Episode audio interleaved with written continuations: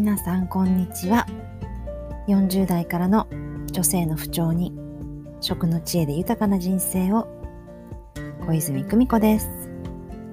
1週間あっという間ですね。もう今日が金曜日になります、えー、実は我が家上マンションに住んでいるんですけれども上の階の工事が先週始まりました。そしてなんと今度は下の階も工事が始まるということなんですね。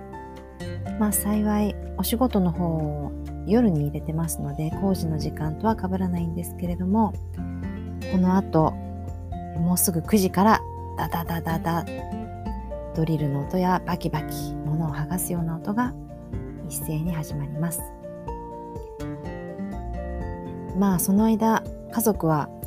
出ているので私だけになるんですけれどもまあ音というのはいろんなこうストレスっていうものがあると思うんですけれども音はそうですね今までは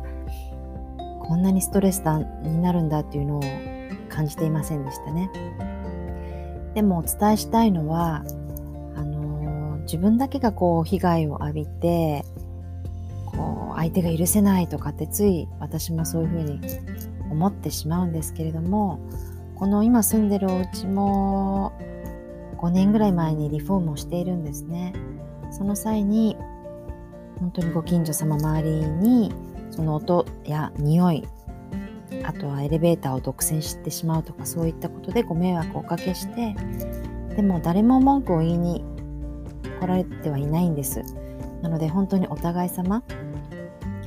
のお互い様の精神っていうのをもう私自身もそうですけどつい忘れてしまう本当にもう自分自身に言いたいことですねこれは。なんであの人こんなこと言うの？とか私も閣下怒ってしまうこともあるんですけれどもそうすると娘や夫などが「ああでもこうだよね」ってこう緩ませてくれるような視野を広げてくれるような言葉を言ってもらえたりあそうか私ちょっと自分中心になっていたなって気づかせていただくことがあります。なので私のようなそういった視野が狭くなっている人はあの視野が広い人が周りに来てくれてるんだなというふうに